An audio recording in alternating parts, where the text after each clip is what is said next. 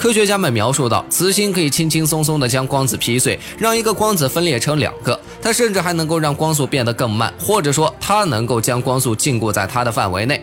由此，它到它体内的光只能从中子星的两极发射出去，它将产生能量异常恐怖的伽马射线暴。即使在传播了五万光年的距离后，科学家还是得出在那次观测中，伽马射线波段的亮度超过了满月。在 SGR 一八零六杠二零的中子星星震爆发的数日里，这一颗中子星的外围出现了一层耀眼的亮环。在不足一秒的时间里，这颗暴躁的中子星释放出的能量等同于太阳在十五万年内释出的所有能量。你可以认为是五万光年这一距离拯救了地球。如果这场宇宙事件发生在了太阳系，太阳系势必会被完全摧毁，因为一颗磁星诞生后，在它方圆十光年以内。